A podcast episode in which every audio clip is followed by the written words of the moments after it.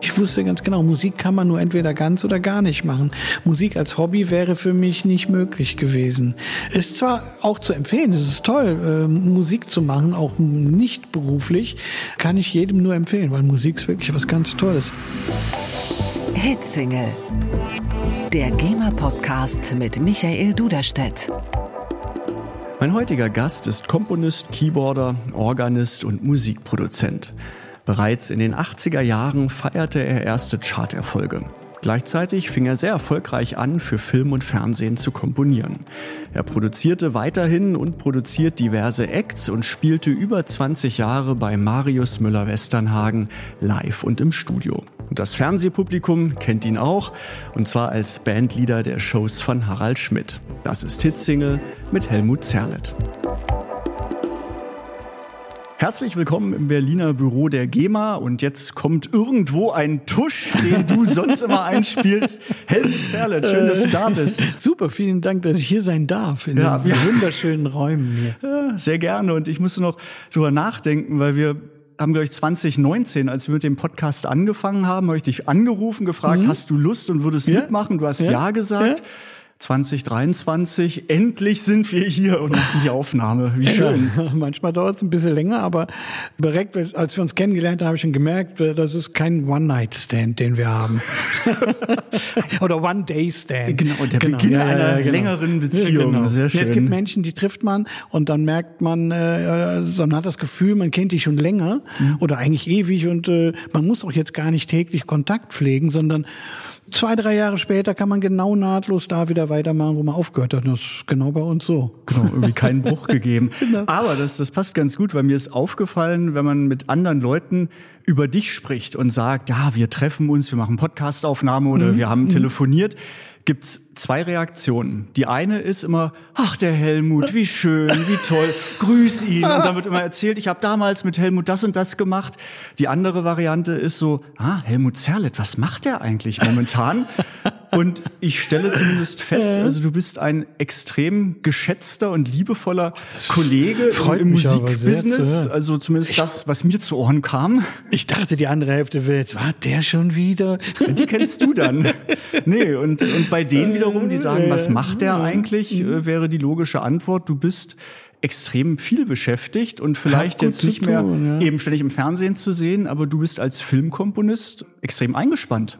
Das stimmt, ja, ja, toi, toi, toi. Ich kann mich jetzt wirklich nicht über Auftragsmangel beklagen.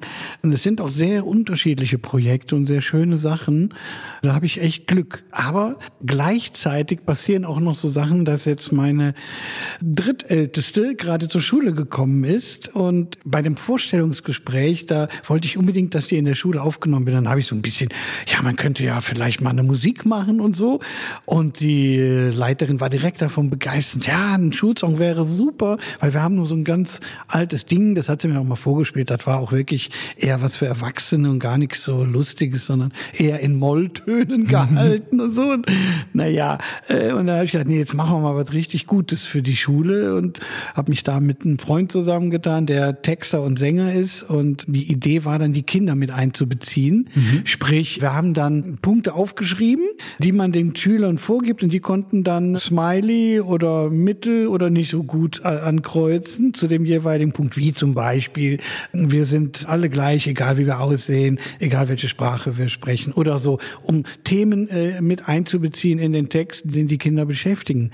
Und das ist ja teilweise recht unterschiedlich von der ersten bis zur vierten. Das ist ja Grundschule. Mhm. Die Viertklässler sind dann schon äh, wesentlich mehr an, an Hip-Hop und Rap interessiert als die Erstklässler, mhm. ist klar.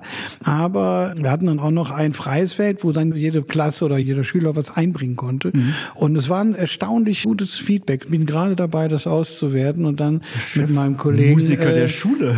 Ja, also aus diesem kleinen Angebot ist dann schon ein richtiges Projekt geworden jetzt, äh, wo, wo wir dann richtig länger dran sitzen. Mhm.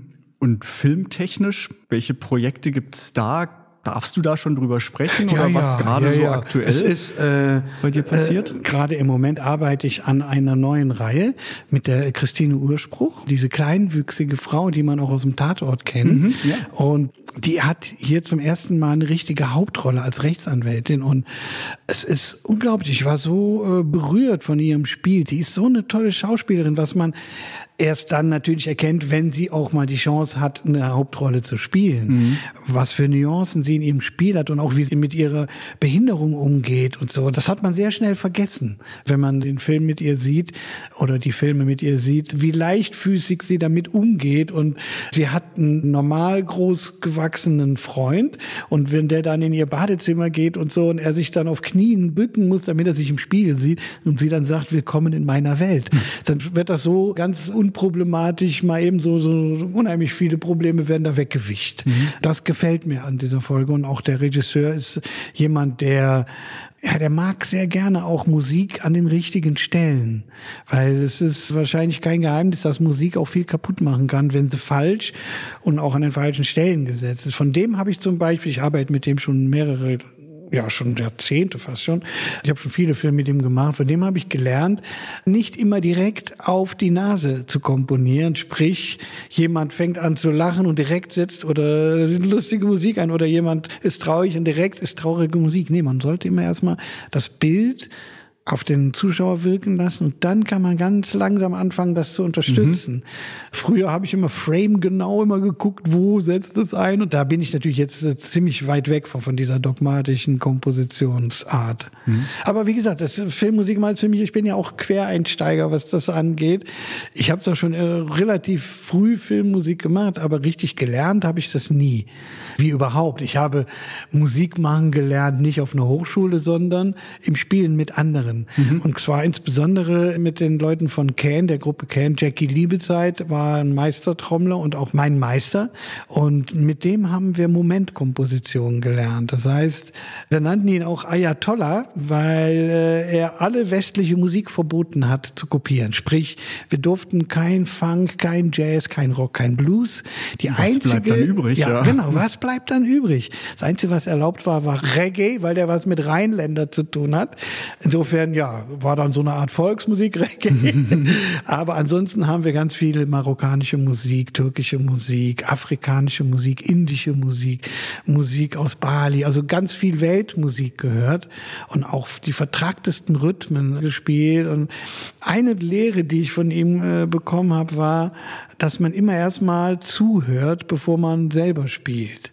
Also man ist in einer Gruppe von drei, vier Leuten, einer macht einen Ton, der andere antwortet darauf, dann kommt der dritte mit einem Rhythmus und so entwickelt sich langsam ein Musikstück. So war das Prinzip damals auch der Gruppe Can. Mhm. Und das hat mich immer sehr fasziniert und dass ich als kleiner Musiker da mal mitspielen durfte, war für mich eine unglaubliche Ehre.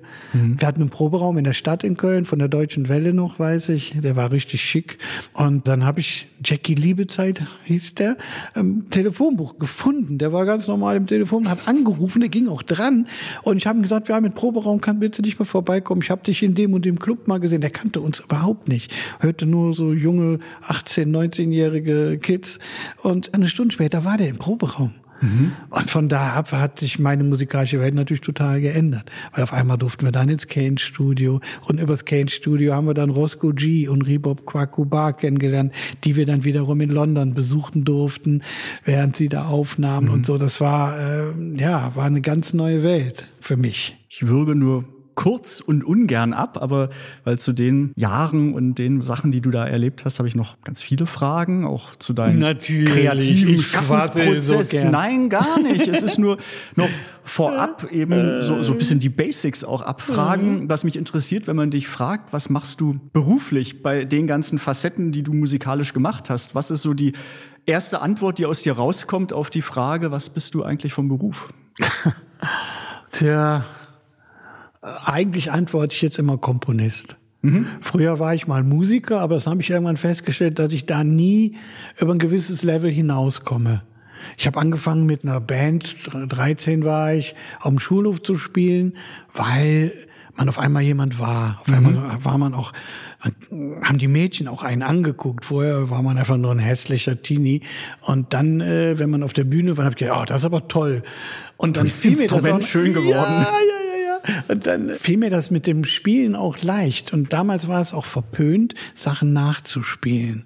Insofern war das eigentlich normal, dass wir dann ein paar drei Töne, die wir halt spielen konnten, dann auch so bis zur Vergasung wiederholten und dann irgendwann mal einen anderen Akkord erfanden. Ja, also ich habe dann erste Jobs im Studio auch gehabt und dann habe ich dann auch schnell gemerkt, wenn ich dann was spielen soll, was jemand anders geschrieben hat, dann hat das Grenzen. Mhm.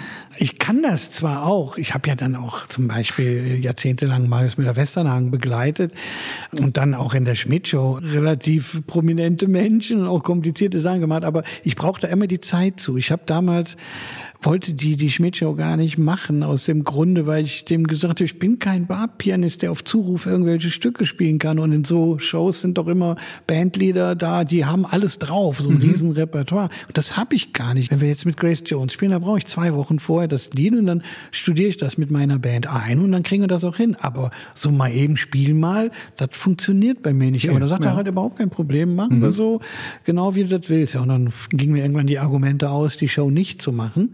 Und dann habe ich auch eh gedacht, ja gut, machst du mal ein halbes Jahr und so. Und das war ja am Anfang auch so, da wurden wir ja in Grund und Boden geschrieben von der Presse, dass das ja wohl das schlimmste Programm sei, was es gäbe. Mhm. Und keiner hätte damit gerechnet, dass wir fast 20 Jahre lang weiter. Ja.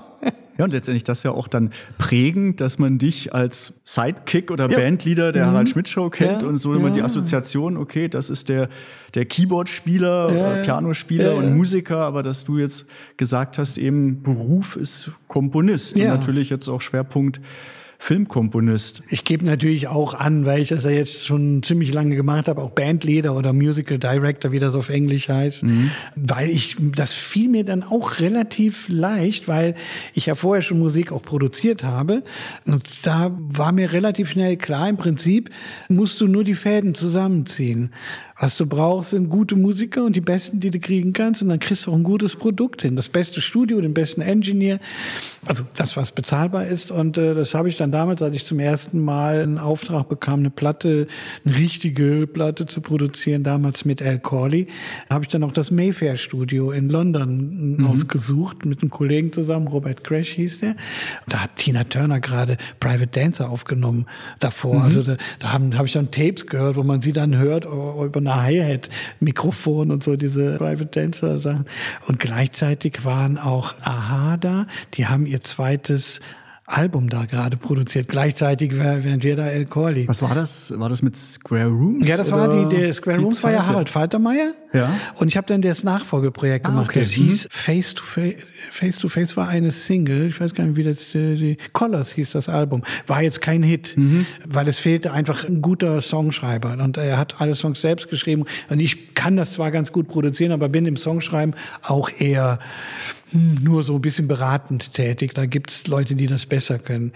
Aber für mich war das dann auch auf einmal, weil ich die Vorproduktion in New York gemacht habe, auch auf einmal eine ganz neue Welt wieder. Auf einmal war ich ein Produzent in New York.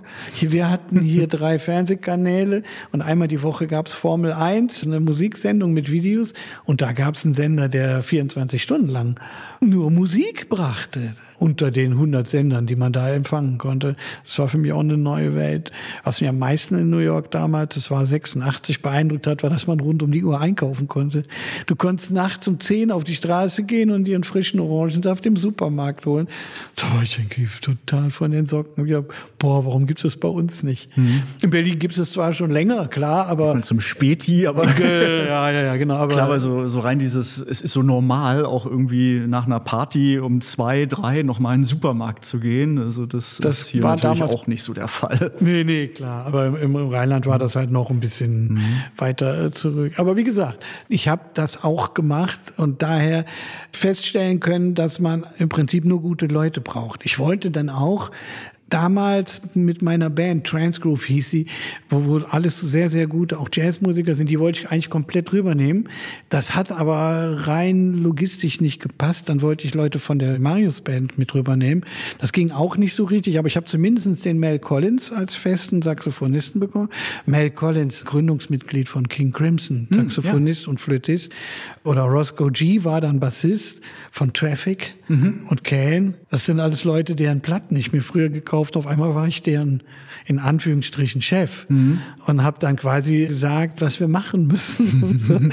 und ich habe dann rausgefunden, dass ich das ganz gut kann, weil ich A, kein cholerischer Mensch bin und B, auch trotzdem noch ganz gut das führen kann, dass der Auftraggeber, in dem Fall äh, die Produktion und ja. Harald, sicher sein können, dass das, was sie haben wollen, auch nachher da passiert. Aber ist schon so ein bisschen Sackflöhe hüten? Oder ja. fügen sich alle in ihre Rolle und es läuft? Oder braucht Man muss da manchmal, also es war ganz selten, dass ich mal laut werden musste, mhm. aber äh, dann auch nie vor versammelter Mannschaft. Ich habe dann, wenn einer mal ein bisschen doof war und Sachen gesagt hat, die dann nicht so passten, habe ich ihn einfach mit in ein anderes Zimmer genommen. Ich immer, weil es gab dann schon mal den Spruch so, ach, müssen wir jetzt mit Roberto Blanco. Da ich dachte, hör mal, äh, komm mal mit und so. Wir sollten dankbar sein, dass wir jeden Tag hier, und Roberto Blanco ist wirklich ein total guter Typ und der ist auch richtig versiert. Der kann auch richtig gut spielen und so. Und das hat dann derjenige dann auch schnell gemerkt, dass das wirklich kein Schlagerfuzzi, ich entschuldige dieses Wort, mhm. aber dass das jetzt ein sehr angenehmer Mensch war mhm. und der auch seitdem auch noch richtig gut singen kann. Also ich habe mit dem vor kurzem noch im Rahmen Rahmen des Filmmusikpreises einen Song gemacht. Ich finde gleich raus, welcher das war, aber der war auch wunderbar. Mhm. Das war äh, Summertime war das, genau. Ah, okay. Summertime von Gershwin. Wir müssen jetzt mal dann weiter zurückgehen, weil du gerade gesagt hast, dass du da mit den Leuten zusammengearbeitet hast, mhm. die früher so für dich Vorbilder, Idole mhm. oder bekannte Musiker waren, wo du vielleicht aufgeschaut hast. Wie fing alles bei dir an? Was ist deine erste Erinnerung an Musik? Ich kann mich noch erinnern, da haben wir noch in Pfingst gewohnt. Das heißt, da muss ich fünf gewesen sein. Das eine meiner Lieblingsbeschäftigungen war, wir hatten da so einen Garagenplatz mit so einem Vorplatz und das war quasi da in der Siedlung ein etwas freierer Platz und da habe ich dann eine Dash-Trommel, kennst du noch Dash? Mhm. Und darauf getrommelt. Der alleine. Klassiker eigentlich, ja, ne? Bin ich damit raus mit und habe dann mit, mit Kochlöffeln oder, so, ja. oder irgendwelchen Stöcken, die da gerade greifbar waren, getrommelt, bis irgendwann sich die Leute beschwert haben. Aber ich habe da teilweise auch noch andere mit motivieren können, mitzutrommeln. Mhm. Aber das war eine meiner Lieblingsbeschäftigungen. Also das war so, wie andere Fußball gespielt haben, habe ich halt getrommelt. Und Trommler wollte ich auch immer werden. Also Schlagzeug lag mir eigentlich immer näher. Aber dadurch, dass mein Vater eine, eine Orgel da stehen hatte, hat er irgendwann mal gekauft und meine große Schwester hat da drauf geübt. Und er natürlich auch, weil für ihn war das immer so ein, ja, so ein Traum, auch mal eine Orgel zu spielen und so. Und die Orgeln wurden immer größer und, und besser, bis zum Schluss dann eine Hammond da stand. Aber das war so mein erster Kontakt. Dann war ich sieben und habe dann da auch Unterricht genommen und war dann recht schnell sehr viel weiter als meine Schwester. Und die macht mir das heute noch zum Vorwurf. ja, dass sie wegen mir keine Musik spielt, weil ich so viel schneller war als sie. Aber mittlerweile ist das Kriegsball begraben natürlich. Dafür hat sie eine unglaubliche Fähigkeit in Sprachen. Was sie an Sprachen kann, die kann fünf Sprachen oder noch mehr fließen und noch ein paar ganz gut. Also die ist da unglaublich begabt. Die war auch, hat auch mal als Dolmetscherin gearbeitet. Und bei mir war es halt das Musikalische, dass mir das sehr leicht viel. Da auch dann dabei geblieben mit den Tasteninstrumenten? Ja, also erstmal so und dann, äh, ja, der Unterricht war dann relativ langweilig. Auch das war dann so eine Klavierlehrerin, die keine richtige Ahnung von Orgel hatte. Ja, die hatte keine richtige Literatur. Dann kam dann mehr die Literatur von meinem Vater und das waren halt mehr oder weniger Volkslieder oder halt auch Schlager oder, oder Evergreens und so. Und das war für mich dann nicht so prickelnd irgendwann. Mit 13 habe ich dann wie gesagt, eine eigene Band gegründet, mit der wir dann auf dem Schulhof gespielt haben. Eigene Lieder? Damals eigene Lieder, schon? eigene Lieder, ja, okay. ja, klar. Mhm. Also nachspielen äh, wollten, konnten oder wollten es gar nicht können.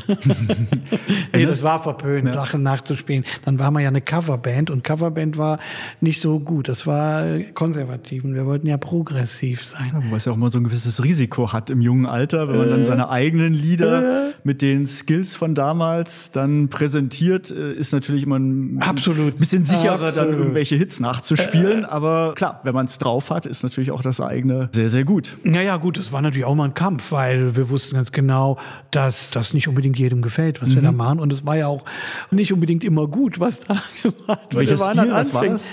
Das war einfach progressiver Rock, würde ich mal sagen, ja.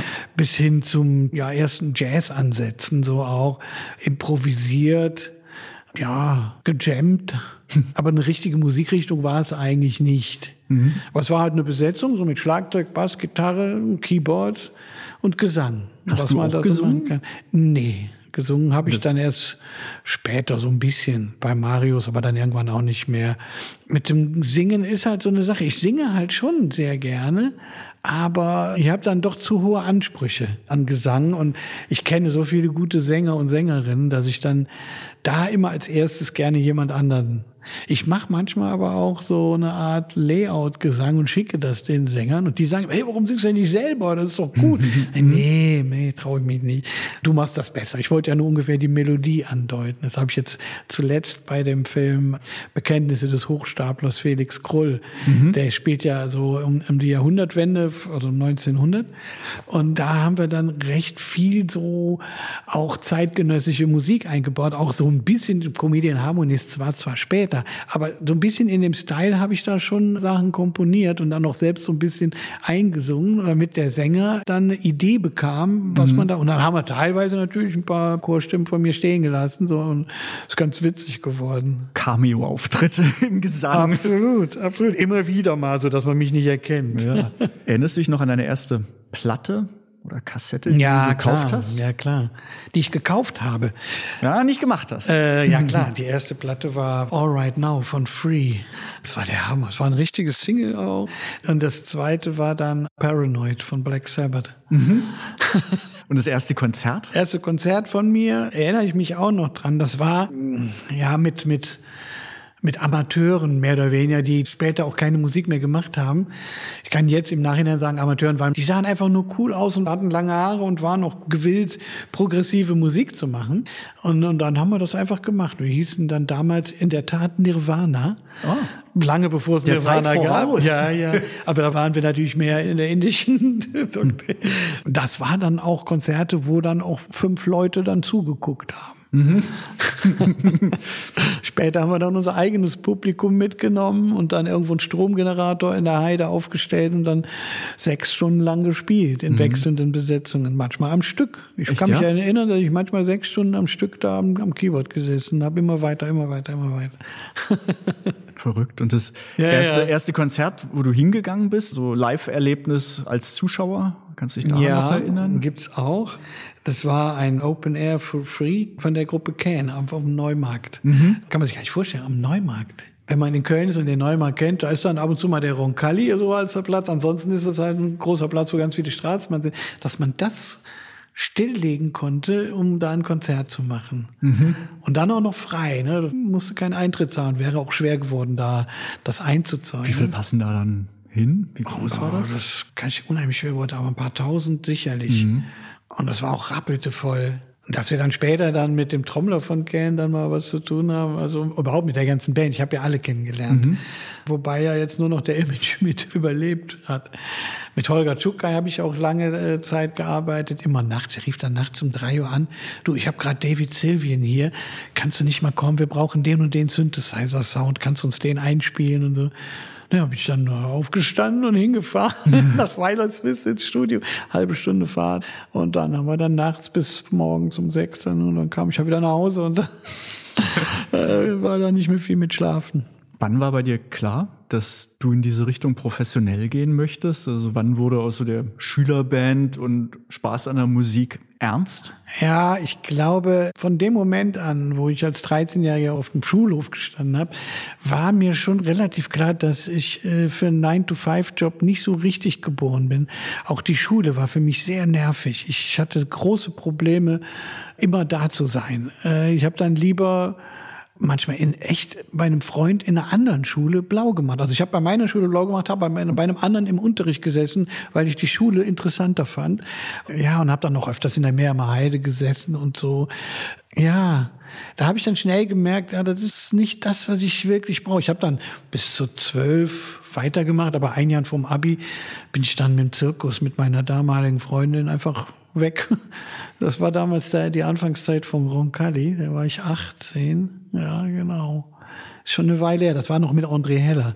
Da waren die gerade im Streit, ja, die mhm. beiden. Und dann, später hat dann Bernhard Paul das wieder übernommen. Aber äh, das war in München. Da war ich dann ein halbes Jahr in München im Zirkus. Hast du da die Musik gemacht? Nee, da oder, war ich Kartenabreißer. Ach so. Also so, so gut war ich ja nicht. Die Band war ja eine richtige Band, mhm. die auch richtig so Klassiker spielt. So, so Evergreens und so. Ich habe aber in der Tat später dann im Zirkus gespielt und zwar in der Uhrzeit vom Tempodrom. Mhm. Das war ja mal ein richtiger Zirkus von der Irene Mössinger und die hatte eine Punkband und da war ich Mitglied und die Punkband hieß Nadelt Peudelt oder später dann das Tempo Dröhn Orchester. Aber das waren alles Jungs wie ich und wir haben dann auch natürlich auch den Teufelsgeiger aus Odessa begleitet und so, mhm. was auch richtig schwer war und auch mal das ein oder andere Evergreen spielen müssen. Aber ansonsten haben wir richtig lauten Krach gemacht. Also Punk bis Free Jazz.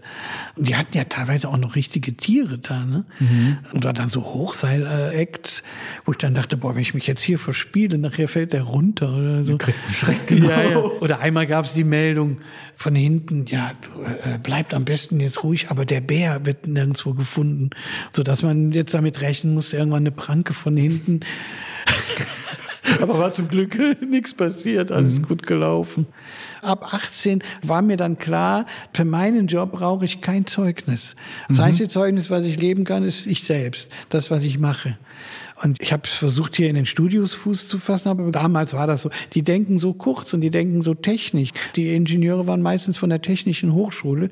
Und ich wollte aber extreme Sounds machen, so wie damals Phil Collins mit dem übersteuerten Schlagzeug und so. Oder ich wollte Hall auf eine Bassdrum. Und dann sagten die mir, nee, das geht nicht das kannst du nicht machen. Doch, das geht. Habe ich einfach einen Hall aufgedreht. Nee, aber da mache ich nicht mit. Und da habe ich gemerkt, ich komme hier nicht weiter.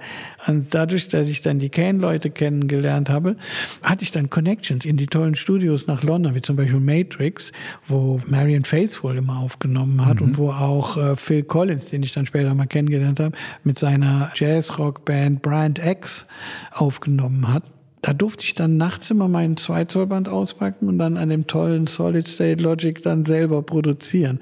Und das über habe ich dann mehr oder weniger da rumgelungert oder den Tee gekocht oder so, wie es, gerade ging.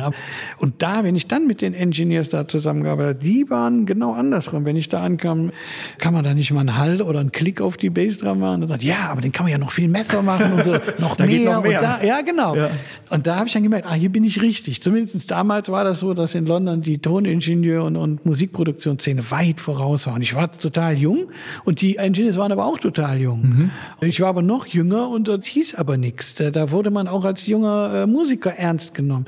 Wobei man hier immer so, äh, darf ich mal, nee, du bist noch, äh, verdien erstmal deine Lorbeeren, du hast ja noch gar mhm. nichts geleistet, du hast noch nichts gemacht, was man kennt oder so. Da musste man sich wirklich, und da war das echt egal, die waren offen für jede schräge Idee. Deswegen habe ich dann natürlich auch später dann, als ich dann mal die Gelegenheit hatte, wie ich eben schon erzählt habe, dann ein Londoner Studio ausgesucht, um da zu produzieren, weil für mich war das das Mekka. Da waren die besten Musiker mhm. und äh, da waren die besten Studios.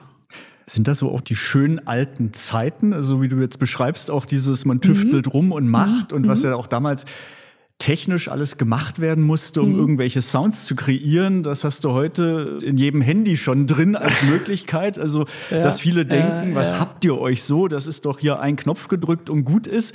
Mhm. Äh, wie, wie, siehst du so ein bisschen Fluch und Segen? Natürlich geht heute vieles einfacher und schneller. Und was damals Riesenequipment im Studio war, hast du smart auf dem Tisch vor dir stehen und es geht auch. Ja, ja, absolut. Also wenn man das sich vorstellt, das ist ähnlich wie, äh, wenn man bedenkt, dass die äh, zum Mond geflogen sind mit einer Technik, die jeden Taschenrechner unterbietet. Jeder Taschenrechner kann mehr als das, was die da an Bord hatten. Da mhm. gab es auch noch keine Computer und so weiter. Das war schon ähnlich bei uns auch, dass dann Total Recall zum Beispiel bei SSL, das spricht, dass man abspeichern konnte, die ganzen Einstellungen. Das war eine Wahnsinnserneuerung, war aber damals noch sehr in den Kinderschuhen. Achso, wo dann die Schieberegler gleich dann hinfahren, wie man es gespeichert hat. Genau, genau. Ja. Ja, Und das, das war dann schon unglaublich. Und das war aber der Anfang dann davon. Und ich habe dann auch als ich 86 äh, diese Produktionsauftrag hatte, habe ich dann mit einem Commodore angefangen. Und zwar ein Commodore SX64. Das war wie so eine ja, wie so ein Koffer und er hatte so einen kleinen Mini-Bildschirm und eine ausklappbare Tastatur und so ein Laufwerk mit so einer riesen Floppy drin. ich weiß noch, wie ich damit dann ankam im Zoll in New York. Damals waren die noch nicht so paranoid, sondern die waren eher interessiert. Oh, was ist das? Ein Computer, toll. Mhm. Und so, ne? was machen Sie damit? Ja, damit mache ich Musik. Oh, ja, für mich war äh, die Entscheidung zum Computer jetzt nicht unbedingt, weil ich gerne mit Computer arbeiten wollte, weil als ich das zum ersten Mal gehört habe, dass man mit einem Computer Musik machen, aufnehmen aufnehmen kann, habe ich gesagt, nee, ich kann keine Schreibmaschine. Was, was soll ich denn jetzt mit einer Schreibmaschinentastatur? Als man mir dann aber erklärt hatte, dass man zum Aufnehmen nur R für Record und P für Play, ich so, oh, das kriege ich noch hin. das klingt einleuchtend. Ja, ja, und dann war auch noch so eine Achtspurmaschine, kostete damals 10.000 Mark, mhm. so eine Otari oder sowas, und ein Commodore kostete 1200 Mark. Mhm. Und damit konnte ich 24 MIDI-Spuren, zwar nur, aber immerhin. Und eine Sync-Spur. Das heißt, ich konnte dann MIDI vorproduzieren, was man dann mit dem Band synchron laufen lassen konnte. Also alles, meine Keyboards, klar, die konnte ich natürlich dann aufnehmen, äh, MIDI-mäßig. Und als dann die Sampler rauskamen, hatte ich dann so einen Emulator, da konnte man dann auch gewisse Gesangspassagen quasi in das MIDI mit einbeziehen, mhm. bis ich dann später auf Atari und dann auf Apple umgestiegen bin, wo man dann richtig Harddisk Recording mitmachen konnte und das war dann schon nochmal ein Quantensprung. Mhm. Insofern ist es schon so, dass ich ganz analog angefangen habe. Mein äh, erster größere Erfolg war ja dieses Masimba Bele, Anfang der 80er. Und da habe ich wirklich noch mit Band und ohne Sequenzer und alles von Hand eingespielt und alles selber quasi mehr oder weniger gemacht bis heute ist es ein Riesenunterschied, wie ich produziere, aber ich habe mir trotzdem dieses Analoge erhalten. Mhm. Wenn, wenn du jetzt in mein Studio kommst, dann siehst du die ganzen Synthesizer, die da stehen. Teilweise noch aus der Zeit, teilweise habe ich mir jetzt Sachen nachgekauft oder es sind Reissues, wie zum Beispiel von dem Moog Modular System 55 hatte ich das große Glück, dass ich noch einen davon erwischen konnte, den die nochmal nachgebaut haben, 50 Jahre später. Mhm. Und das macht unglaublich was aus aus. Allein, ich sitze jetzt nicht immer nur am Bildschirm, sondern für den Synthesizer musst du aufstehen. du musst dann dann die Kabel stecken. Und das andere ist, du musst den aufnehmen. Das ist nichts, was jetzt MIDI-mäßig mitläuft. Ich habe den zwar gesynkt mhm. über MIDI into äh, Clock und so weiter, dass der diese, der hat ja einen eingebauten Sequenzer, dass der im, im Rhythmus von dem, was ich auf meinem DAW produziere, mitlaufen kann. Das ist schon da. Aber der Sound ist natürlich natürlich one of a kind. Den du da hast, den kriegst du nie wieder. Wenn du den im Film woanders nochmal einsetzen willst, dann musst du den kopieren und dann irgendwie bearbeiten oder so, vielleicht transponieren oder was auch, oder schneller oder langsam. Mhm. Aber es geht nur über die Aufnahme. Es ist wie eine Violine, die du einfach aufnehmen musst. Ja. Und das macht das Ganze natürlich bedeutend wertvoller, als wenn du jetzt so ein Preset an deiner DAW hast was auch drei Millionen andere Leute haben und was äh, natürlich dann nicht mehr so eine eigene Handschrift hat. Und Klar, die, davon, der die Geräte kennt und die Töne im Ohr hat, äh, die da rauskommen können, die wissen das zu schätzen. Für viele andere mhm. mag das jetzt bisschen wie Nerd-Talk-Produktion klingen. so, worüber reden die gerade? Ja, Aber ja, es stimmt ja, schon, ne? dass so diese spezifischen Sounds der 70er, 80er in den Anfängen, die es so gab mit den entsprechenden Geräten und klar. Und damals war das ja so, wir waren dann immer erpicht, möglichst genau zu spielen, dass wir auch im Timing sind und so weiter. Und das haben die DAWs ja dann unheimlich schnell mit dem Quantisieren so dass ich dann schnell müde war. Ich habe dann gemerkt, wenn du alles quantisierst, dann ist auch schnell das Leben weg aus dem Ding. Mhm. Weil oft lebt es ja davon, dass du mal ein bisschen anziehst, langsamer wirst oder vor dem Beat oder hinter dem Beat bist, um dem Stück nochmal einen Ausdruck zu geben oder am Ende einer Gesangsphrase vielleicht ein bisschen anziehst, um dann wieder langsamer zu werden. Sowas zu programmieren ist sehr aufwendig. Insofern komponiere ich oft ohne Quantisierung, da weil ich einigermaßen im Takt spielen kann ich schon über all die Jahre und ich muss jetzt nicht jede Klavierspur auch noch quantisieren, im Gegenteil. Mhm. Ich mache dann extra erstmal im Default-Status, wenn ich einen Song aufmache, meinen Leersong, wo die ganzen Presets schon mal da sind, dann, dann ist meistens Quantisierung auf aus. Mhm. Erst später dann, dann stelle ich dann manchmal fest, oh, wackelt doch ein bisschen stark da dieser Clap oder irgendwas. Dann fange ich die dann an zurechtzuschieben oder manchmal auch zu quantisieren. Aber im Grunde habe ich herausgefunden, dass die meiste Musik erst richtig anfängt zu leben, wenn man sie leben lässt und nicht in Käfige sperrt. Schönes Statement auch gegen künstliche Intelligenz und was alles auf oh. Knopfdruck ja, ja. problemlos in Anführungszeichen mhm. möglich ist, aber ja, dann KI bin ich natürlich auch äh, sehr viel fehlt. Ja, ja, ja, ja. Wen hast du damals alles dann produziert und wo hast du mitgespielt? Ich habe meistens über die Phase äh, ja, ja, also hm, meistens unsere eigenen Sachen mitproduziert, sprich äh, die Band Dunkelziffer oder Unknown Cases. Ich habe dann aber auch dann mal zum Beispiel Vera Kahn, eine sehr bekannte Sängerin in der Schweiz, produzieren dürfen und ihren Mann Rams, der damals der Punk Mensch war. Dann haben wir produziert, den, den Stefan Remmler haben wir mal gemacht. Also es gab verschiedene Sachen, die dann im Kane Studio, wo ich dann auf einmal Co-Produzent war, dann mit René Tinner zusammen machen mhm. durfte. Dadurch, dass ich halt das Zeug da kannte und er war mehr, der René Tinner war mehr der äh, Engineer, war ich dann da quasi der musikalische Teil der, mhm. der, der Produktion, der dann da auch als Studiomusiker, aber auch als Produzent da mitarbeiten durfte. Aber das hat sich dann nachher dann doch immer mehr dazu bewegt, dass ich dann doch mehr eigene Sachen produziert habe. Mhm. Also mich selbst. Ja. selbst Und wie kam es, du hast schon gesagt, auch mit Westernhagen, da hast du ja auch lange in der Band gespielt. Wie kam es? Ja, das kam auch über das Kane Studio. Ich hatte damals Julian Dawson produziert, mit dem ich auch in Abbey Road aufgenommen habe und aber auch im Kane Studio. Und der hatte dann einen Musiker mitgebracht, Jay Stapley, einen Gitarristen. Und dem habe ich dann quasi empfohlen an das Studio. Und der war dann Teil, weil der Marius hatte gerade eine nicht so erfolgreiche Studioplatte äh, aufgenommen und wollte jetzt live Musik machen und hat quasi dann im Studio, weil das Kane Studio, wenn man das nicht kennt, das war ein riesiges Kino und leer geräumt und man konnte da quasi die ganze Band aufbauen und dann live zusammenspielen, okay. nur mhm. mit Trennwänden. Es gab auch keine Trennwand zum Studio hin, sondern man musste im Extremfall mit Kopfhörer am, am Mischpult sitzen. Ah, okay. ja. Aber das hat dadurch eine unglaubliche Live-Intensität. Und alle Musiker, die da mitgespielt haben, die waren Freunde von mir damals bei der Westernhagen-Platte, wo ich aber nicht mitgespielt habe, auch nicht mitproduziert habe, weil ich da irgendwie anders unterwegs war. Aber dann fragten die mich, ob ich mitspielen wollte auf einer Tournee. Und äh, da habe ich mir erst mal überlegt, so, ja, Maismüller Westerhager kannte ich jetzt nur mit Pfefferminz und das fand ich ein bisschen, oh, hat mich jetzt nicht direkt umgehauen, so, dass ich dachte, oh ja, auf jeden Fall. Aber dadurch, dass die ganze Band alles Freunde von mir waren und gute Leute waren, wusste ich, das wird auf jeden Fall Spaß. Und endgültig der ausschlaggebende Punkt war, dass Marius dann zu mir sagte, hör mal, deine Platte Masimba Belli, die finde ich ja richtig toll. Und da wusste ich, ach, boah, der mag meine Musik und will mich dann haben. Und da war dann alles klar. Mhm. Und dann kam dann die erste große Überraschung. Die Proben waren dann in Hamburg angesetzt, ich glaube in der Markthalle oder so. Und da stand dann eine B3. B3? Das ist quasi die Hammond-Orgel an sich, die auf mhm. so vier Pfosten steht, gedrechselt aus den 50er, äh, 60er Jahren quasi die Orgel, die man quasi überall hört bei Santana und überall, die auch äh, Keith Emerson gespielt hat. Das ist quasi die Königin der Hammond. Und ich hatte lange Zeit keine Orgel mehr angefasst. Quasi von dem Moment an, wo ich eine eigene Band hatte, war eine Hammond-Orgel zu unpraktisch, zu groß und so. Ich hatte dann äh, eher Fender-Piano mhm. oder Klavinett oder auch mal ein Oberheim oder ein ARP-Synthesizer.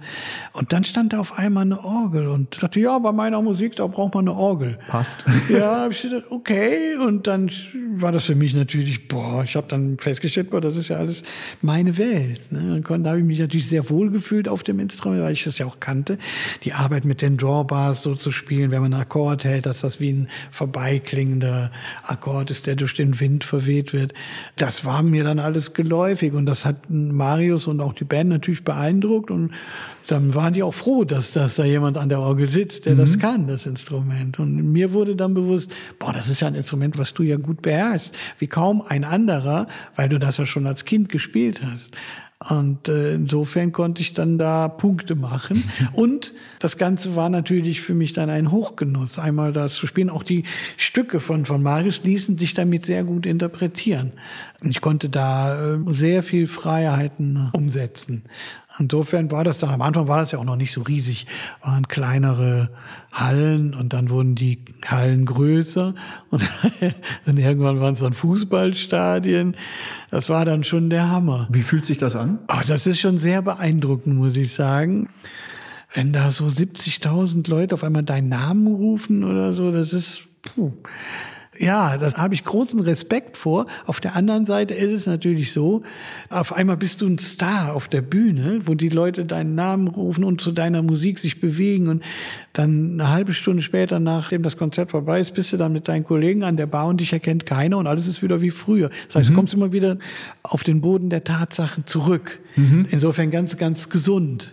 Anders war es bei, bei Harald. Da war ich keine Woche und dann drehten sich die Leute auf der Straße um. Naja, und das war dann schon, schon ein anderes Erlebnis, wo ich dann dachte, hups, auf einmal ist man berühmt.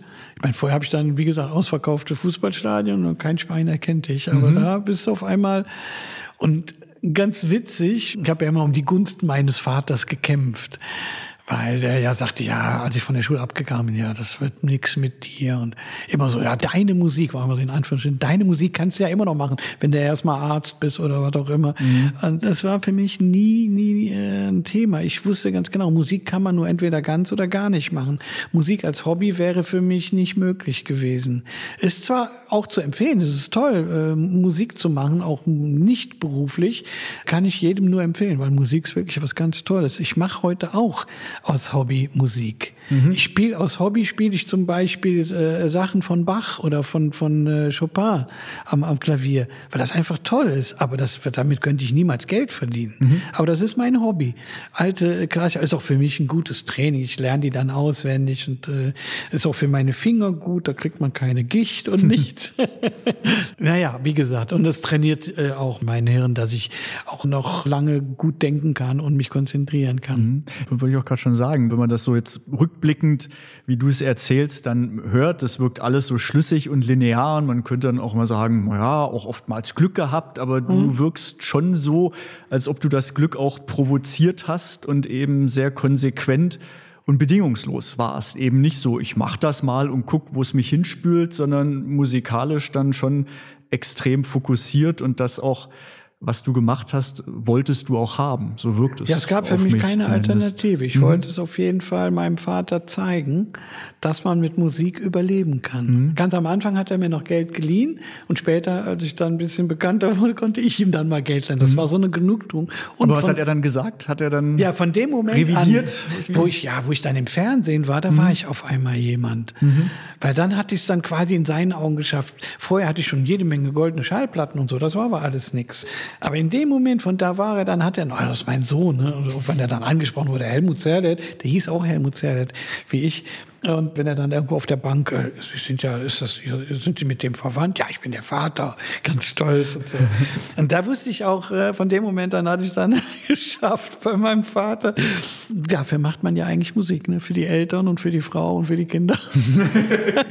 Den Inner Circle. Ja, ja. Du hast ja schon gesagt, auch mit Harald Schmidt Show, wie es so kam und das in den Anfängen erstmal so, ja, wir, wir gucken mal, wie lange wir durchhalten, was ja dann doch aus ein paar Tagen oder Wochen etliche Jahre wurden. Mhm. Eben zu Beginn vielleicht so noch nicht abschätzbar.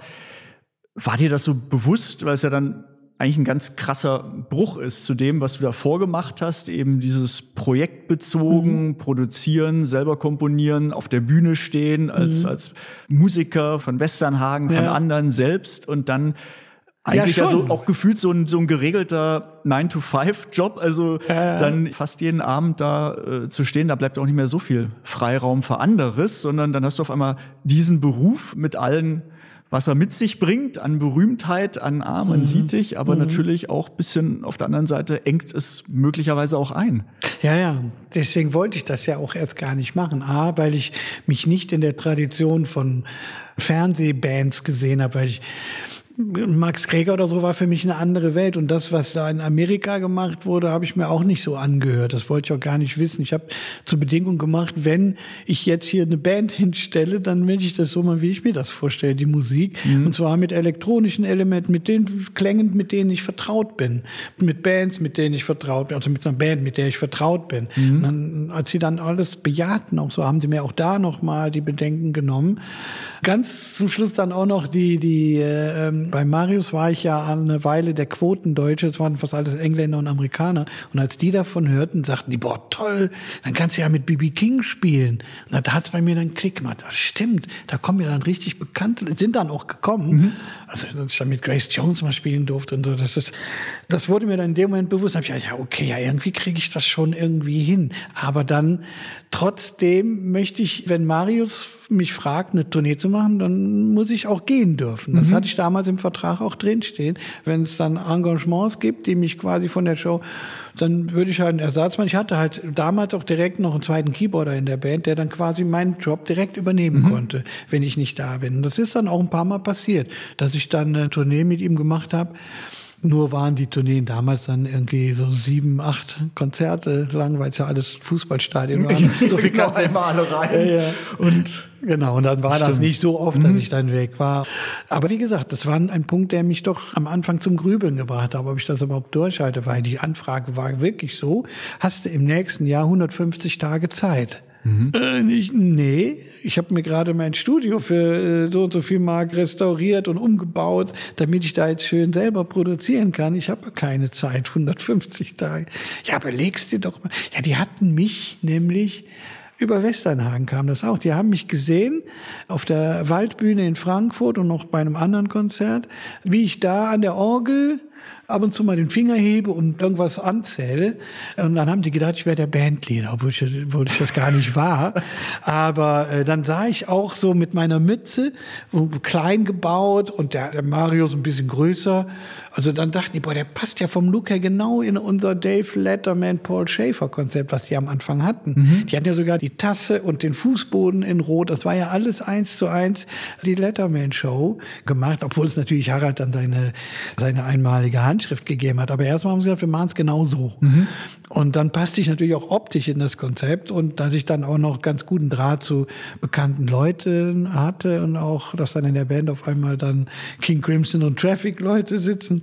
Irgendwann, das war ganz witzig. Ich hatte mal für eine Filmmusik Eric Burden im Studio. Das war, glaube ich, der Himmel über Berlin oder sowas, wo der eine Nummer singt. Da spielt er auch mit. Aber dieser Song durfte dann doch nicht, der wurde zwar unheimlich teuer produziert, ich weiß noch für 10.000 Mark, so richtig mit großem Band und alles und, und war ein U2-Cover. Und die hatten von Bono oder von The Edge das mündliche Okay, dass sie den Song benutzen dürften aber eben nur das Mündliche. Und dann, als es dann um die Schriftliche dann kam von dem Management, fehlte die Unterschrift. da fehlte die Unterschrift. Das heißt, wir haben da einen Song produziert, der nie gesendet werden durfte oder gezeigt werden durfte. Aber ich hatte halt die Telefonnummer von Eric Burden. Mit Harald waren wir ab und zu mal unterwegs, auch so in anderen Städten. Und dann saßen wir im Taxi und dann lief da gerade äh, Spill Wine oder irgendeine Eric Burden Nummer. Und dann, dann sagte er, boah, mit dem würde ich ja gerne mal spielen. Und ich dann, ja, warum nicht? Soll ich mal anrufen? Und der guckte mich an. Ich rufe Eric Burden an, der ging zufällig auch dran. Hi Eric. Und so, I'm the MD of a late show. Would you like to come? And we play. ich genieße das Bild, wie Harald die Kinnleine runterfällt, dass ich Eric Byrne anrufe und der dann kommen will. Dann, das war natürlich dann schon, äh, konnte ich Punkte machen. Wobei ich natürlich sagen muss, durch Harald bin ich natürlich auch und durch Marius bin ich mit Leuten zusammengekommen, mit denen ich nie so in meinem Leben, mhm. auch in meinem Musikerleben zusammengekommen wäre. Dadurch habe ich schon sehr, sehr viele tolle Schauspieler und Musiker kennenlernen dürfen über Hans Zimmer und Tom Hanks und äh, wär, würde zu weit werden, jetzt alle Leute. Ich wollte gerade aber fragen, ne? so, was ja, gibt ja. so diese Highlights oder was bleibt dir so oder nee, ist in Erinnerung geblieben als oder, besonders oder tolle Begegnungen? Ja, zum Beispiel, es gab diesen Song Freiheit auf der Live-LP von Westernhagen, das war auch die Single und die wurde dann promoted. Das heißt, ich war dann sprich Fernsehauftritte, Playback-Auftritte und so weiter. Und da war ich mit Marius alleine dann in Hamburg und dann war an einem Abend mal in Hamburg, gab es dann eine Einladung von der Warner, von der WEA, Warner Brothers, die Platin verleihen für Phil Collins auf dem Schiff. Und Phil Collins scheint wohl ein begeisterter Märklin-Liebhaber zu sein. Dann haben sie dem anstelle von einer Platin-Platte eine Platin 01. 01 ist so diese klassische Dampflok, mhm. also aus Platin gemacht und dann okay. überreicht. Und das Ganze war auf einem kleinen Bötchen im Hamburger Hafen. Und anwesend waren da zwei Leute von der Wehr, die beiden Chefs, Marius und seine Frau, ich und dann war dann noch als Gast da Elton John mit seinem Freund und Karl Lagerfeld und Phil Collins. Okay. Und das war, ich dachte, oh Gott, oh Gott, mich jetzt hier, das ist ja wie im Film, ne? Mhm. sowas lernt man.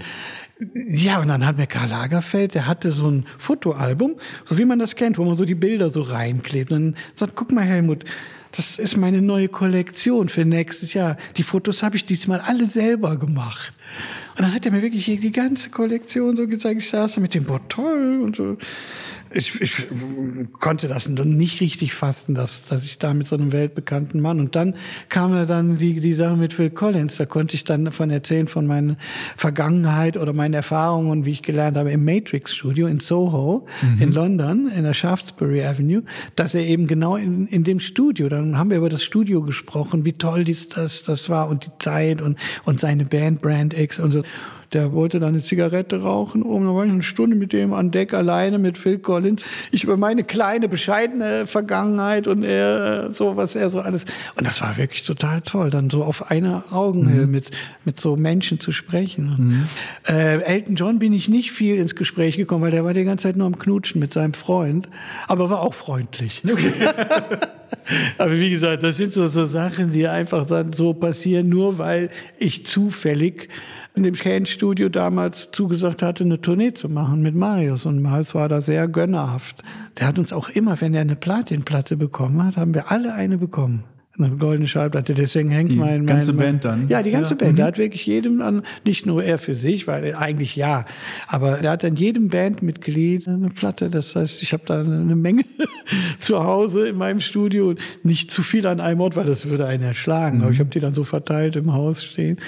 Das ist, kann meine, man auch stolz sein. Am schönsten ist ja, wenn man dann die Bilder im Kopf noch hat und sich dran erinnert. Aber manchmal denke ich, bei so alten Zeiten wäre schön gewesen, wenn wir damals auch schon Handys gehabt hätten, wo man gleich viele Bilder ja, hätte für auch genau diese Geschichten. Ne? Das ist natürlich fällt heute ja. leichter, wo man zu jedem Event, kann man auch negativ sehen, aber gleich die 100 Fotos oder 1000 dazu mhm. hat, wie es war. Aber ja, das sind natürlich schöne Geschichten und Begegnungen, wenn du auf einmal in so einem kleinen Kreis mit den Personen bist. Also verrückt.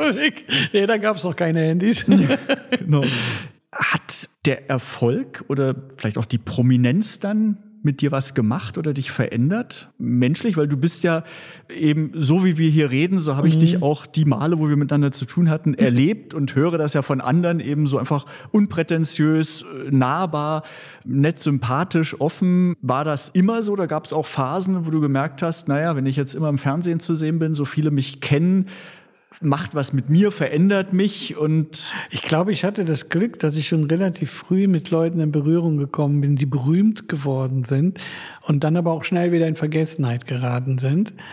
Damals zur neuen deutschen Welle gab es so ein Aufblühen von Menschen da, die auf einmal total jeder kannte und drei, vier, fünf Jahre später war nie wieder. Und deswegen war mir immer klar, dass diese vermeintliche Prominenz oder diese Prominenz, dass die nicht unbedingt von Dauer ist. Und mhm. deswegen genieße ich das, solange es ist. Und wenn es nicht ist, dann ist es auch okay. Was ich lernen musste eher war, mich von den Leuten, oder besser gesagt, zu merken, wer ist jetzt echt zu mir nett oder wer ist jetzt nett zu mir, weil er sich vielleicht einen Vorteil davon verspricht. Mhm. Das merkt man dann auch relativ schnell, von dem Moment an, wo ich, wo ich da mal eine Pause gemacht habe bei Schmidt. Äh, oder, und dann oder, ist oder ruhig, auch, ne? Ja, da, da, dann merkt man genau, welche Leute sich noch melden und mhm. wer nicht. Mhm. Wobei damals die Pause war aber auch so, weil ich wollte mich wirklich mehr um, um Filmmusik kümmern, weil er hat Schluss gemacht und so und dann war auch gut. Und er ist dann auf Weltreise gegangen, ein Jahr lang. Mhm. Und als es dann wieder losgehen sollte, da hatte ich dann schon meinen ersten Kinofilm und habe dann auch angefangen, orchestrieren zu lernen, habe dann mit befreundeten Dirigenten und Hochschullehrern wirklich Einzelunterricht, Partituren lesen gelernt, nur um zu wissen, was man mit so einem Orchester machen kann. Weil bis dato war es ja dann so, du hast dann ein Preset mit Strings oder eine Oboe oder so, aber du weißt ja gar nicht eigentlich, was die noch drauf haben, außer Pizzicato und Legato. Und wann klingt eine Oboe gut mit einer Klarinette? Wann kann man eine Melodie mit einer Flöte am besten? Oder wie atmen die überhaupt? Und so, so Sachen. Und da war das dann sehr schön, Klassiker zu lesen. Und, äh, mhm. Aber auch John Williams Filmmusiken habe ich auch Partituren von bekommen oder Jerry Goldsmith und so, so Sachen, die haben mich dann schon sehr beeindruckt. Da habe ich gemerkt, boah, guck mal, da machen ja die Flöten die Begleitung. Mhm. Die machen quasi so ein Pattern, so ein Ostinato-Pattern hinten und die Melodie spielt Cello oder irgendwas oder Tuba spielt die Hauptmelodie irgendwie so. Dann kommt man erst auf die Ideen, überhaupt mal mit diesem wunderbaren Instrument Orchester zu arbeiten. Mhm. Das ist mir erst dadurch richtig bewusst geworden, weil ich genau gemerkt habe, jetzt wenn du Kino machst, dann musst du auch mit Orchester arbeiten können. Mhm. Und ein Freund hat mich mal mitgenommen nach Babelsberg. Von dem Moment an war ich davon so begeistert. Ja, boah, das muss ich jetzt auch irgendwann mal können. also waren dann auch keine Entzugserscheinungen, als dann die Show vorbei war? Nee, erstmal nicht, nö. Hm? Und die haben ja dann auch ohne mich weitergemacht, quasi die gleiche Band ohne Bandleader. Und dann rief mich dann äh, Harald nach einem Jahr an, besser gesagt seine Managerin, ob ich mir vorstellen könnte, wieder mitzumachen. Weil es wäre ja doch irgendwie im Moment so ein bisschen unsubstanziell geworden und sie hätten doch gerne lieber wieder jemanden, der das da so nach vorne bringt. Ja, und dann mhm er macht auch nur noch zweimal die Woche, so, da lasse ich weiter. Ich hatte dann schon andere äh, Sachen, auch wie Freischnauze oder Mike Krüger, aber natürlich auch vermehrt Filmmusik, so, so dass ich schon genug zu tun hatte und gar nicht die Zeit gehabt hätte, mehr eine tägliche Show zu machen. Mhm. Aber wenn ich da ja zweimal, okay. Und dann war das aber auch noch schön. Ich muss ja auch sagen, es ist einfach toll, in einem Team zu arbeiten, wenn du durch die Flure gehst und überall kommt Gelächter weil wir gerade über irgendwelche neue Witze gesprochen wird, die dann für die Show gedacht sind. Oder mhm. ja, das ist einfach, das war auch ein wunderbares Team und Harald ist auch ein sehr loyaler Arbeitgeber. Nochmal kurz auf deine Kreativität eingehen. Ja gut, die Frage, wo kommen die Ideen her? Aus dir ist die Antwort, ist logisch, aber was inspiriert dich und woraus schöpfst du Input, um entsprechend Output zu produzieren? Also es ist schon so, dass ich vom Live-Spielen komme. Da sind meine ersten Ideen, sprich von Musizieren mit anderen im Dialog. Das reine Komponieren mit Bild, da kommuniziere ich ja natürlich in erster Linie mit dem Bild. Und man muss aufpassen, dass es nicht zu einem Monolog wird, wird aber nicht, weil da gibt es ja Leute, die aufpassen, dass man schon mit dem Bild kommuniziert, mhm. wie zum Beispiel der Regisseur, mit dem ich sehr eng zusammenarbeite. Also sagen wir so, grundsätzlich teilt sich die Arbeit eines Filmkomponisten auf in zwei grundsätzliche Arbeitswege. Einmal Musik komponieren fürs Fernsehen. Da ist meistens schon alles fix und fertig. Da gibt es schon Picture Log, sprich, es wird nicht mehr geschnitten. Es gibt auch schon Layout-Musiken, die manchmal hilfreich sind, manchmal aber auch störend, weil sie natürlich verursachen, dass, dass manche Leute, sprich die Produktion oder Redaktion, sich schon in diese Klänge, Melodien verliebt haben und du dann als Komponist dann quasi Jerry Goldsmith oder Hans Zimmer hinterher komponieren darfst zu einem mhm. Hundertstel vom Budget, was äh, oft nicht so befriedigend ist. Gerade am Anfang macht man sowas als Komponist oft mit, weil man selber ja noch gar nicht so viel gemacht hat. Mittlerweile ist es zum Glück so, dass wenn ich was mache, die Leute mich haben wollen, auch weil die wissen, was ich gut kann, die wissen aber auch, was ich schlecht kann. Mhm. Insofern separiert sich das schon von vornherein, bevor ich einen Job angeboten bekomme. Und manchmal wird dann auch mit meiner Musik von anderen Filmen oder von Vorgängerfilmen, wenn es ein Sequel ist, gearbeitet, sodass sie schon damit arbeiten können. Wie so Mood, Mood Pictures oder Mood Sounds, dass man sagt, so in die Richtung stellen wir uns das genau, vor genau. und guck mal, was geht. Und beim Fernsehen hat man dann oft nur drei bis vier Wochen Zeit, um das Ganze mhm. zu realisieren. Das ist dann manchmal sportlich. Dieser Zeitdruck, der bringt bei mir manchmal Sachen auch hervor, die ich sonst nicht machen würde. Zum Beispiel meine Soloplatte, da habe ich gar keinen Zeitdruck, da bin ich immer noch in den Anfängen, seit 20 Jahren. Aber wenn man eine Ansage kriegt, du, das muss am 3. Mai fertig sein, dann arbeitest du. Und dann arbeitest du auch die Wochenenden, Feiertage, Krankheitstage, alles durch. Mhm. Anders ist es beim Kinofilm. Zwar auch Zeit und viel Arbeit, aber du bist schon oft bei der Drehbuchentwicklung dabei. Das heißt, du kannst dann auch schon Sachen vorschlagen, während die das Drehbuch schreiben, oder du kannst dich vom Drehbuch inspirieren lassen. Mhm. Sprich, du kannst quasi dann schon, das habe ich jetzt auch bei Felix Krull mit Detlef Book schon so gemacht, dass ich ihm dann schon die ersten Ideen zugespielt habe, während die noch auf der Location-Suche waren. Mhm. Wenn er dann in Bonn, wenn die da was drehen wollen, dann haben wir uns da getroffen. Ich habe schon mal erste Melodien so angeboten. Und ja, okay, aber vielleicht noch ein bisschen in die Richtung und so. Und das heißt, man kann dann schon recht früh anfangen, das zu machen. Und wenn es dann zum Schnitt kommt, mhm. das heißt, dann sind die ja schon am Drehen, wird ja quasi nach dem ersten Drehtag werden ja die ersten Bildchen gesammelt und dann fangen die äh, Editoren auch schon an, das Ganze zusammenzustellen und dann können die schon mit Sachen von mir arbeiten. Das heißt, von Anfang an wird gar nicht erst in eine andere Richtung gearbeitet, die man dann später nachkomponieren muss, sondern die haben A schon mein Tempo auch und mhm. schneiden auf mein Tempo und ich kann dann auch darauf dann aufbauen. Das heißt, es befruchtet sich dann so gegenseitig. Mhm. Die kriegen Inspiration durch meine Musik zum Schneiden mhm. und ich kriege wiederum Inspiration von den Bildern, sodass, wenn die dann fertig sind mit dem Schnitt, manchmal, also bei Sönke Wortmann passiert mir das fast immer, ist dann die Musik schon fertig. Sehr angenehm. Ja, das ist super. Oft mhm. genau anders. Und beim Fernsehen fängst du erst an, wenn der Picture Lock gerade ist. Mhm. Aber ist ja hier der Weg das Ziel, wo du immer mitkriegst, so was machen die und was kann ich zu dem Zeitpunkt anbieten und taste mhm. mich vor? Oder brauchst du aber auch, bevor alles startet, so eine Phase für dich, wo du dich emotional, künstlerisch drauf einlässt, ja, sicher, so, so, so, dieses in sich reinhören mhm. und was kommt raus, so mhm. Grundstimmung? Mhm. Ja, klar. Gerade jetzt, äh, nimm mal als Beispiel äh, Felix Krull. Da ging es darum, ja, das Ganze spielt um die Jahrhundertwende und äh, was für Musik wurde gehört und welche Musik wurde in den Läden gespielt. Das war ja immer noch, noch was anderes. Mhm. Es war ja Satie da zu der Zeit auch sehr populär und der hat ja aber auch in Bars gespielt, in Stripclubs und so, um zu überleben, weil der als, als Künstler nicht besonders erfolgreich war, wie Debussy oder Ravel, die da schon ein bisschen mehr Erfolg hatten.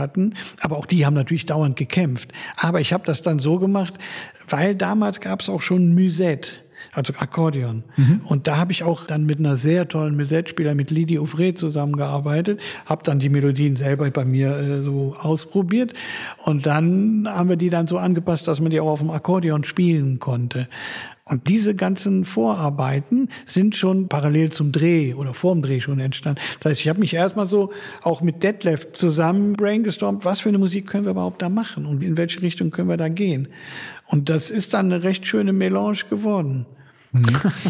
Es ist ja immer eine Melange. Wenn sie dann auch schmeckt oder gut zu konsumieren mhm. ist, umso besser. Mhm. Welche Pläne, Wünsche hast du für die Zukunft? Nahe Zukunft, ferne Zukunft? Gibt es noch irgendwelche Dinge, wo du sagst, das würde ich gerne noch mal angehen wollen, machen? Ist es doch das Soloalbum rausbringen nach 25 ja, Jahren? Das wäre was, ja, ja. Aber das Ding ist einfach, jeden Tag kommen wieder neue Herausforderungen. Ich habe jetzt wie gesagt, dieses Schulsong war für mich wieder was ganz Neues. Und jetzt habe ich zum ersten Mal ein Hörspiel gemacht mit Matthias Hornschuh zusammen. Was ah, auch Matthias sehr viel, Hornschuh. Mhm. Viele Grüße, Matthias, wenn du uns hörst. Und Matthias ja. war auch einer, der so reagiert hat, ach, der Helmut. ja, mit dem habe ich auch genau. gerade noch telefoniert, auch wegen dieser, das war übrigens Jim Knopf und Lukas und die Wilde 13. Mhm. Ich habe den extra reingeholt, als ich das Angebot bekommen habe, weil ich wusste, dass er sich damit auskennt. Und das ist ja ähnlich wie beim Spielmusik äh, machen, also für Games, dass man so Stems liefert, womit dann die Produzenten arbeiten können. Mhm. Das heißt, man hat zwar ein Thema, was einmal auch voll ist, aber dann gibst du auch nochmal nur zum Beispiel die Percussion-Spur, dass die die da einsetzen können. Genau wie bei einem Game, wo du dich ja entscheiden musst, was an welcher Stelle passiert. Ja. Da brauchst du ja viele verschiedene Versionen von dem gleichen Lied. Und damit das nicht redundant wirkt. Und äh, mhm. äh, da hat er uns sehr geholfen, der Matthias. Und ist aber auch ein super Komponist. Die Arbeit mit ihm war dann auch sehr toll, hat auch sehr viel Spaß gemacht. Ich habe ja eben schon angedeutet, ich habe auch noch kleine Kinder, sieben und vier, und das ist natürlich für mich toll jetzt, nachdem ich mit denen dann das Original gelesen habe, mhm. das ist Bedingung, dann dürfen wir auch das Hörbuch dann zusammen hören. Wobei das natürlich auch lange ist. Also, aber wunderbar mit Annette Frier als, als, Ach, schön, als, als Sprecherin. Ja. ja, da sind tolle Leute dabei. Klingt so, dass es nicht langweilig wird? Bei dem, nee. was von dir noch kommt und was du machst. Und so soll es ja letztendlich auch sein. Also einer meiner Wünsche ist natürlich, mit der Zukunft klarzukommen, wo es immer schwieriger wird, mit Komponieren zu überleben. Ich meine, mhm. es war schon immer nicht leicht, aber jetzt gerade mit dem Aufkommen der KI, ich denke, die Gefahr ist vielleicht noch nicht ganz so drängend bei Auftragskompositionen. Das heißt, wenn wirklich Leute meinen Stil haben wollen, dann kann eine KI für mich vielleicht kopieren ist aber nur eine Kopie. Ich werde immer das Original bei. Aber es wird schwierig für Sachen, also unmittelbar für Produktionen, wo irgendwie so eine Musik im Hintergrund läuft. Das kann eine KI locker machen. Eine Musik, die jetzt nicht unbedingt so ein wichtigen Bezug zum Bild hat. Ich habe jetzt auch schon mal da reingeguckt. Da gibt schon so Leute, die das dann anbieten. Für ihren Film bieten wir jetzt hier den passenden Soundtrack. Klicken mhm. Sie einfach an, traurig, äh, lustig, äh, spannend und so weiter. Habe ich dann auch mal drunter gelegt. Aber das Ergebnis ist überraschend. Mhm. Aber es ist noch nicht so, dass es mir Angst machen würde. Aber ich kann mir vorstellen, dass das da das ja ein lernendes Programm ist, dass das sehr schnell, sehr weit gehen kann und wir brauchen da dringend irgendein Regulativ, dass das nicht ganz viele Menschen arbeitslos macht, weil es leider so ist, dass viel Musik damit ersetzt werden könnte. Da muss aber, glaube ich, der Gesetzgeber ran, weil die Firmen selber haben natürlich kein Interesse daran regulativ. Das ist ja, glaube ich, äh, Microsoft, ja. Google, Amazon, die da Interesse und sehr viel Geld reinstecken. Und da wir als Gamer auch wissen, dass man mit denen hart verhandeln muss, äh, müssen wir uns auf harte Zeiten Also meine Wünsche gehen eher in die Richtung, dass es in Zukunft noch ganz viele Autoren geben darf, die nicht durch künstliche Intelligenz ersetzt werden können. Mhm. Ja, und letztendlich was du auch schon gesagt, angedeutet hast, eben auch wenn Menschen zusammenkommen, was schaffen, auch die magischen Momente und das, äh, das, was entsteht, äh, größer ist als die Summe der Einzelteile, eben das, was uns ausmacht, eben in der Zusammenarbeit. Mhm. Darum geht es und sicherlich können Maschinen, kann Technik vieles unterstützen, mhm. aber genau das nicht nehmen und, und das eben hochhalten in dem Umfeld, was du geschildert hast und natürlich auch regulativ politisch gucken im Gesamtkontext. Ne? Wie verändern diese Möglichkeiten Chancen, Risiken die Gesellschaft und wo sollte man sagen, bis hierher und nicht weiter und eben es Gibt ja, es gibt ja diesen offenen Brief von mittlerweile über 3000 Wissenschaftlern, die ja dieses halbe Jahr Pause einfordern, was natürlich lieb gemeint ist, aber da wird sich kein Microsoft Bill Gates dran halten können und würde auch nicht ausreichen, das halbe Jahr, um bis dahin ein Konzept zu erarbeiten. Man muss einfach schauen, dass man jetzt mit den Leuten ins Gespräch tritt und verhandelt. Ansonsten wird das ausufern. Mhm. Aber auf der anderen Seite auch, ich sehe es auch als Chance für uns, mit dem Ding auch zu arbeiten, das als Instrument zu nutzen.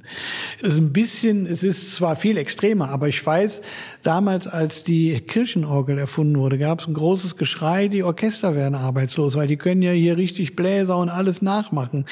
Es hat sich herausgestellt, dass es eben doch nicht so einfach ist. Oder als die Drum Machines erfunden wurden, gab es einen riesen Aufschrei, boah, jetzt sind ja alle Trommler arbeitslos.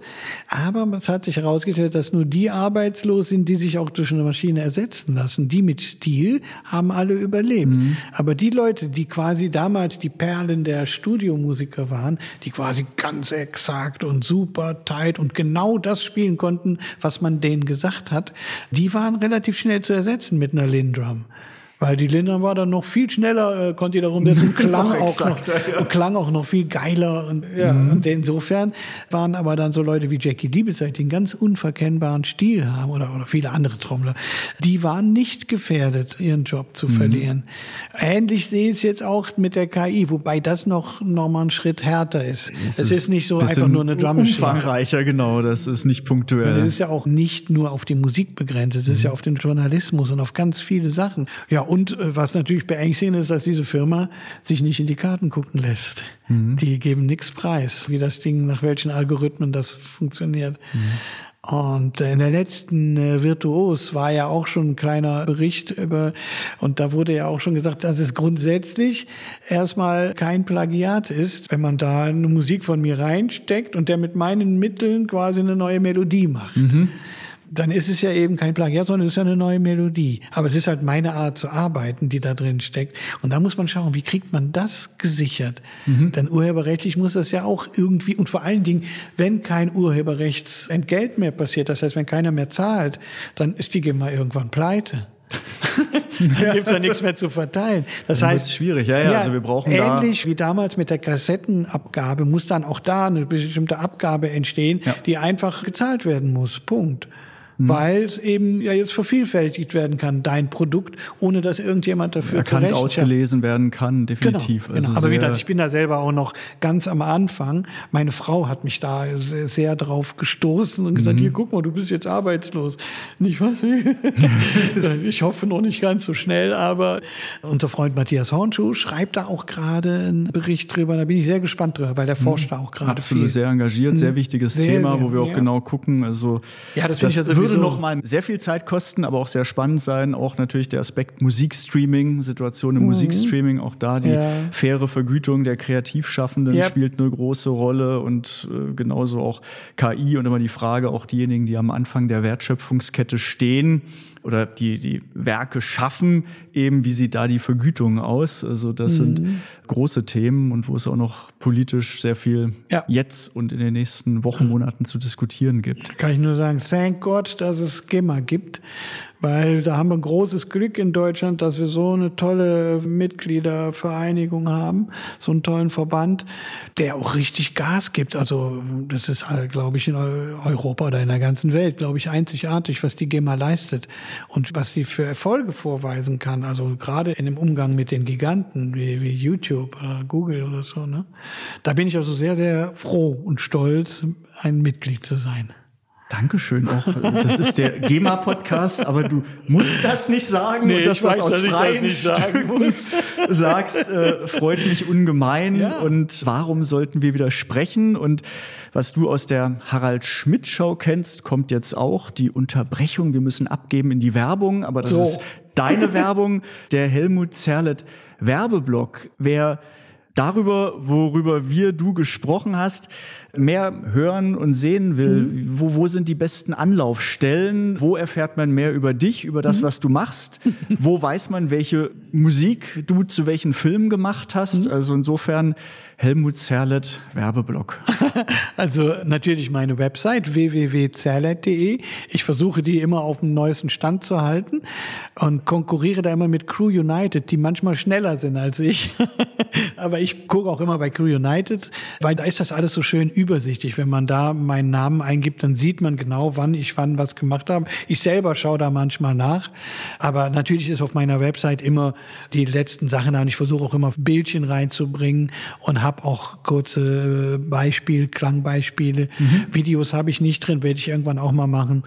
Es ist ja jedes Künstlers los, dass er nie genug Zeit hat, um sich um seine Website zu kümmern.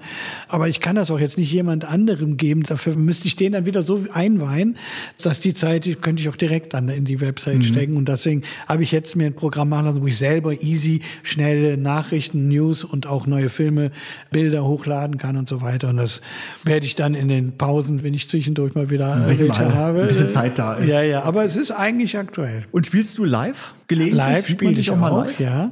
Zum Beispiel gibt es in Köln einen äh, Club, Renania heißt der. Und da spiele ich alle paar Monate mal eine Jam Session live. Und der Eintritt ist relativ erschwinglich. Direkt am Rhein, wie man schon hört, Renania, ein Club. Insofern Augen und Ohren offen halten und mhm. Helmut Zerlett auschecken und gucken, wann wo was von ihm läuft und wie man ihn sehen oder hören kann. Vielen Dank, Helmut. Ja. Hat Spaß gemacht. Und Mir auch. Sind wir schon fertig? Ja. Durch. Ach, ich habe übrigens noch eine schöne Sache. Das ist im Juni in Bonn. Da gibt es so eine Reihe von der Susanne Kessel, eine klassische Pianistin.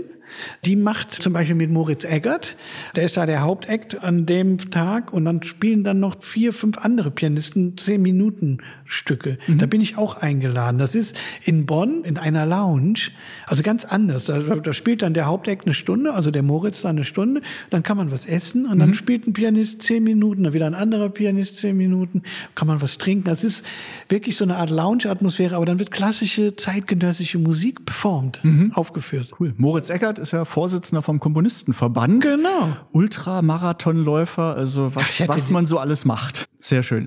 Das war Hitsingle mit Helmut Zerlett und wenn es euch gefallen hat, gerne liken, abonnieren, anhören, nochmal anhören, die anderen Folgen anhören und noch einmal vielen Dank, Helmut. Sehr, sehr gerne. Hitsingle.